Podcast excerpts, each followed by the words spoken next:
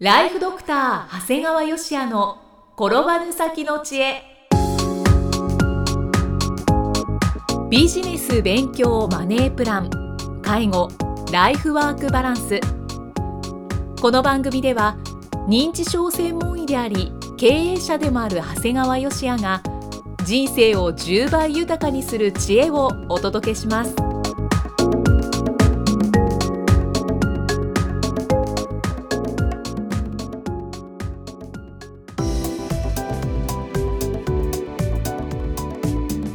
こんにちは、生きみえです。ライフドクター長谷川芳也の転ばぬ先の知恵今回も始まりました。長谷川先生よろしくお願いします。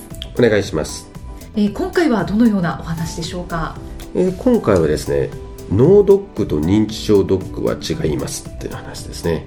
おーなんかわかる気はするんですが でも違いがちょっといまいちわかりませんそうだよね。あのなんかいろんな人と話しててこれ脳ドックと認知症ドックってなんかあんまりみんな正確に理解して見えないんじゃないかなと思うことがあるんだよね、うん。例えば先日脳ドックではい。異常がなかったから認知症は心配がないって言ってる人いるよね。脳ドックで認知症は心配ない。僕はハテナマークがつくんだよね。はい。あと身内に脳梗塞や脳出血になった人がいるから認知症ドックを受けようと思いますっていう人がいるこれもなんか僕はハテナマークがついて、まあ、残念ながら2人とも間違ってるんですよね、うんまず脳ドックっていうのは、まあ、施設によって多少の違いがあるんだけど中心となるのは、まあ、MRI と MRA っていうものによる画像診断なんですね。はい。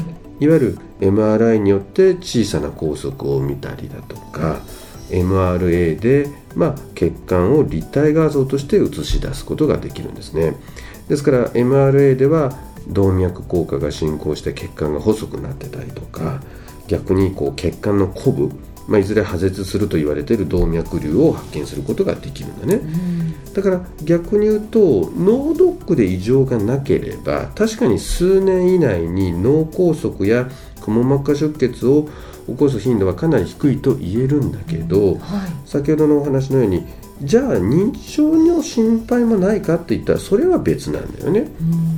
ということは調べる箇所が違違ううんで見てるとこが違う。だから脳ドックが異常がなくても認知症である可能性はあるよということなんだよね。うんはい。だから先ほどお話ししたように脳ドックで異常がなかったから認知症心配ないよと言ってる人はいやそんなとこ見てないよっていうところ、うん、そんなとこ見てないからそんな勝手に安心してもらっちゃ困るよということになる。そうそういうことですね、じゃあ逆に認知症については認知症ドックだとか物忘れドックを受診する必要があるんだよね、はい。でやっぱり施設によって違いはあるんだけどもまあ、一応 MRI を使った画像検査を行うという点は先ほどの脳ドックと似ているんですが、えー脳ドックでは行われる MRA は行われないことが結構多いんですよね。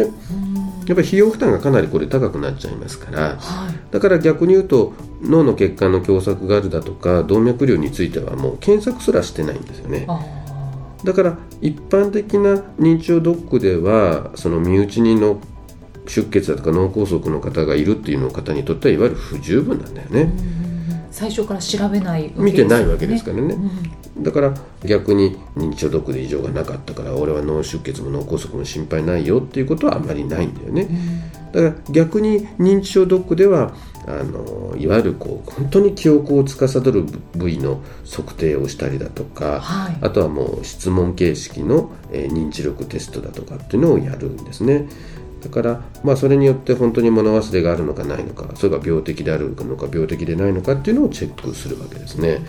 だから、まあ、やっぱりも脳全般のドックをまんべんなく受けるためにはねあの脳ドックと認知症ドックの両方を受ける必要があるんですよね。これはそうですねあの脳の中を調べようと思ったらもう本当に2つ絶対に受けた方がいいですよね。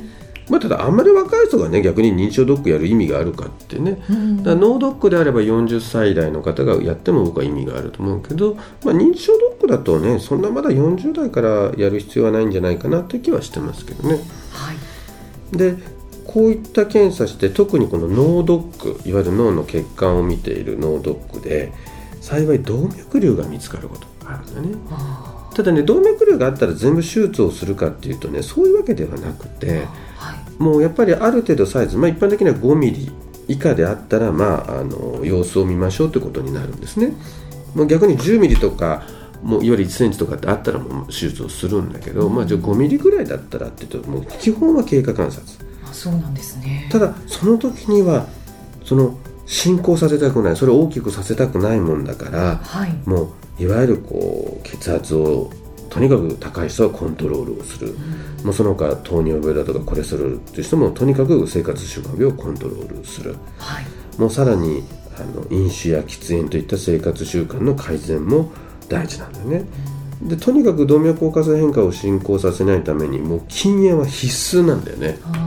あだからもうこの段階ではもうどんなに甘い先生でも禁煙だけは絶対進める。ーということは喫煙が一番影響があるんですね。そうなんですね。だからでもねそんな破裂したら死ぬんだよねくも膜下出血って、はい。だからくも膜下出血って発症したら3分の1は死んで3分の1は、えー後遺症を残して、まあ、3分の1は助かると言われてるんだけどでも相当やっぱりリスクが高いんですよね、だからあの僕の患者さんでも特に位置が悪くって突然死しちゃうよっていうような部位の動脈瘤が見つかった40歳代の患者さんもいるわけ、へまあ、ある意味ラッキーだったわけね見つかったーそうですね。でもね家族に内緒で喫煙しとるんやね。今もですか？でこれね一応本人きっと隠しとるつもりなんだろうね。あだけどさ外来診察の時すっごいタバコ臭いんやね。ーバレバレ。バレバレ。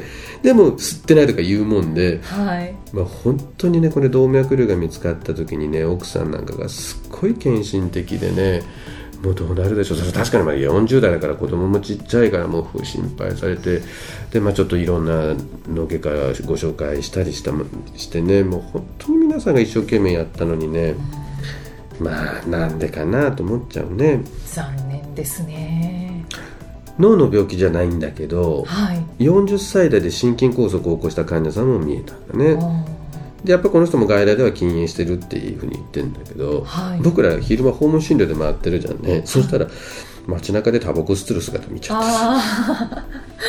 そうなんですね。これね僕らに嘘ついても意味ないんやって、うんうんうん。我々に嘘ついても意味ない、はい。それこそ心筋梗塞が再発したらもう今度こそ命を落とす可能性でかいんだよね、僕はね若いうちに死なない程度の病気にかかることってある意味チャンスと言えるんだよね。あのあんまり健康だと自分の健康を過信してある日突然ポクッと死んでしまうってことが結構あるんだよね。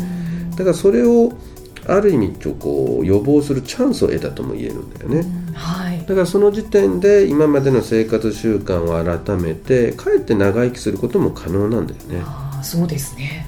でもそこでせっかくのチャンスを無にする人がいらっしゃるってことが、えーとても残念。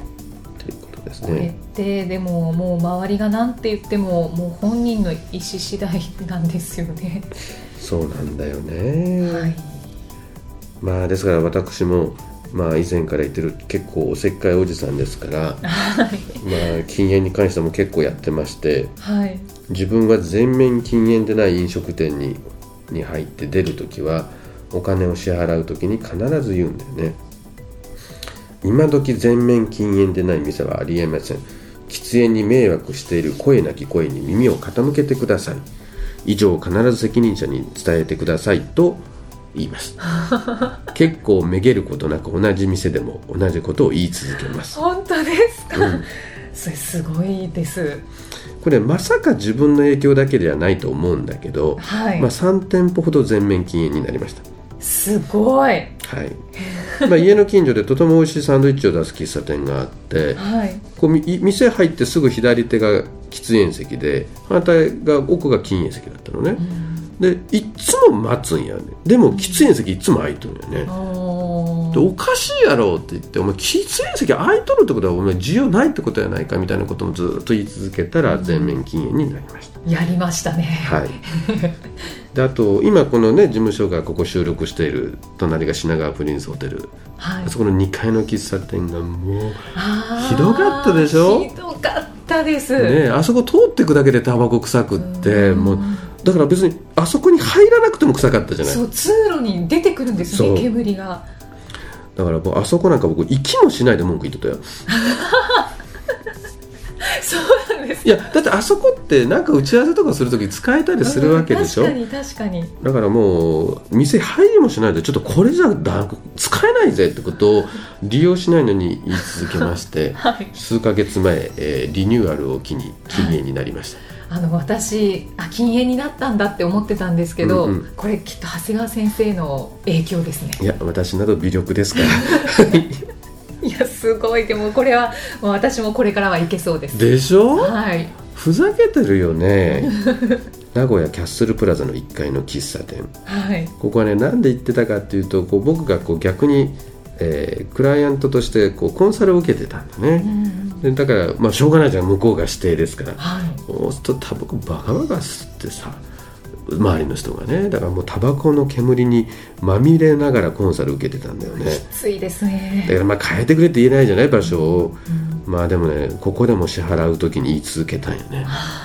ありえないみたいなこと。ここはもう今年ようやく全面禁煙となりました。素晴らしい。いやだから言うとね きっと僕は同じところで3回行ってもきっと向こうは分かんないじゃんこの人に言われたからきっと3人のお客さんに言われたぐらいの感じで伝わってくるんじゃない？ああなるほど、うん。どこどこの長谷川さんから言われましたとは言わないわけだから、はいはい。だから僕はだからめげずに言うっていうのはできっとね現場で働いてる人みんなそうしてほしいと思ってるから結構言ってくれるんだよだから経営者としてはねやっぱり売上減を心配してるんだけどあ実はデータがあって、はい。禁煙を実施した飲食店の結果では収益が減らなかったっていう報告が続いてるんだよーね。おおじゃあもうもうお店側は躊躇する必要はないですね。実際そうだよね。だって喫煙席の方が空いてるってこと多いわけだから、うんうんだからこの間そうそうそう新幹線乗ってたけどあれ？新幹線のグリーン車の中の10号車がガラガラで誰も座ってない。おすげえ乗ろうかなと思ったらいまだにあるんやね喫煙席って。びっくりした。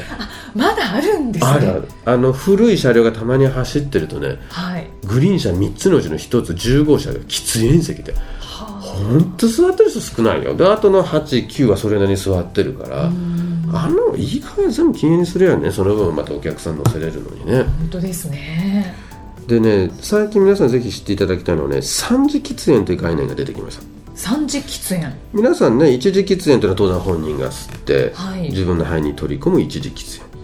でまあ二次喫煙はよくねその奥さんなんかがこう喫煙者が吐き出した煙なんかを吸い込む二次喫煙。皆さんこそこまで知ってるじゃんね、はい。三次喫煙っていうのはタバコの煙が服や髪の毛壁や天井に付着しそれを何気なく触ったりしてそれが、えー体の中に入り込むことを言うわけです。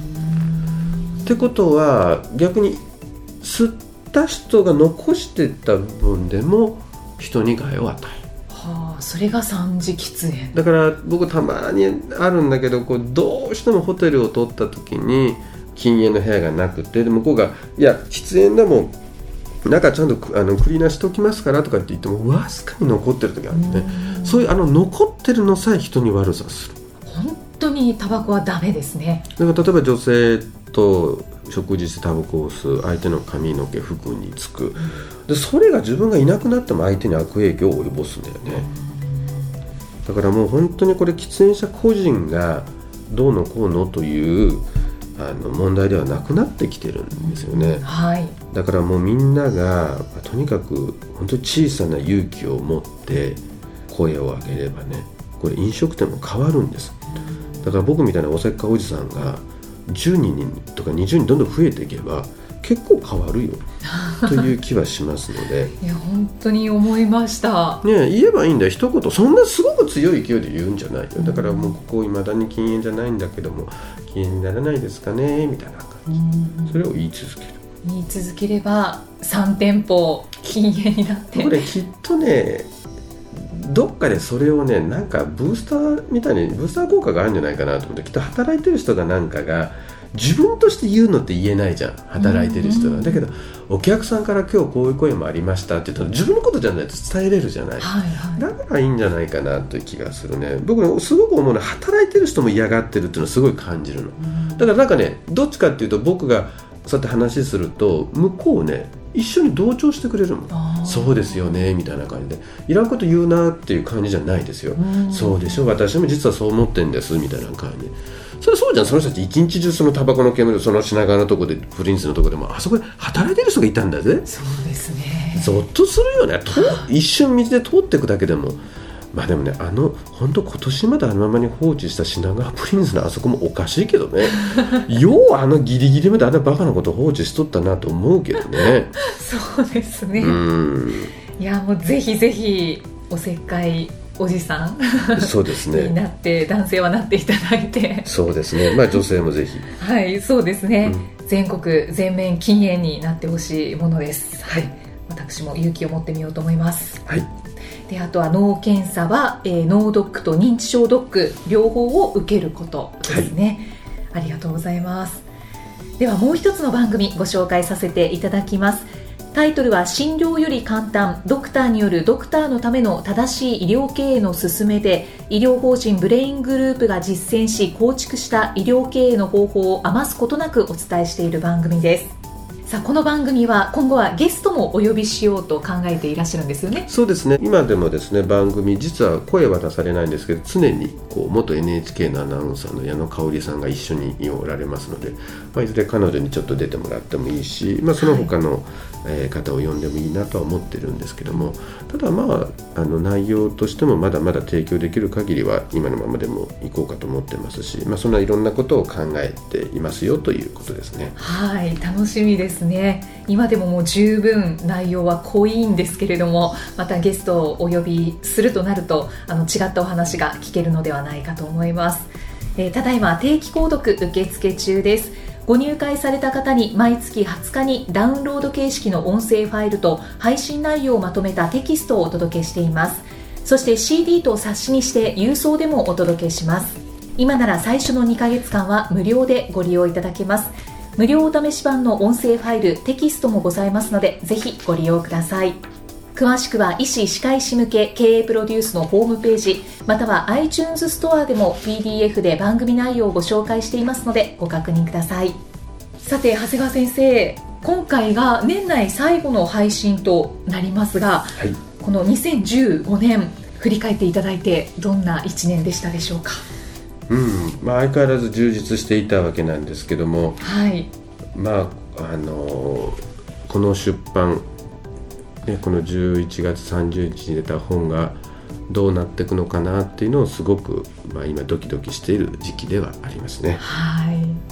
まあ、できればミリオンになるような本になってくれればいいしあいつあんなこと言っとったけど結局三振やんって言われてるかもしれないし まあただどちらにせよやるべきことはやったというところではあります。はい。あの番組を聞いてくださっている皆さんはその本の存在はご存知だと思いますけれどまだ買ってないという方はぜひぜひお手に取ってお読みください、はい。タイトルご紹介しておきますね。はい。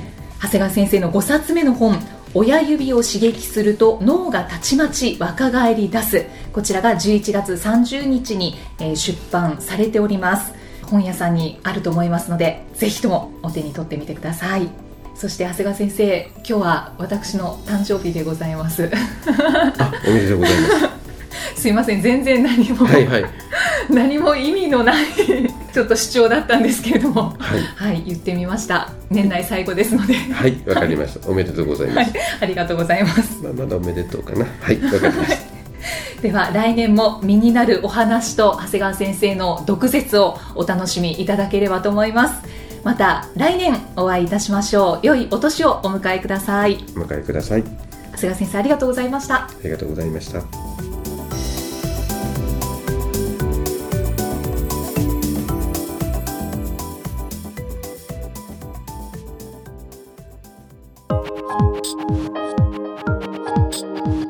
放送はいかがでしたか？番組ではご感想や長谷川よしあへのご質問をお待ちしています。番組と連動したウェブサイトにあるホームからお申し込みください。URL は http コロンスラッシュスラッシュ brain gr.com スラッシュ podcast スラッシュ http コロンスラッシュスラッシュ brain ハイフン -gr.com スラッシュポッドキャストスラッシュですそれではまたお耳にかかりましょう。この番組は提供ライフドクター長谷川芳也。プロデュースキクタスナレーションは生きみえによりお送りいたしました。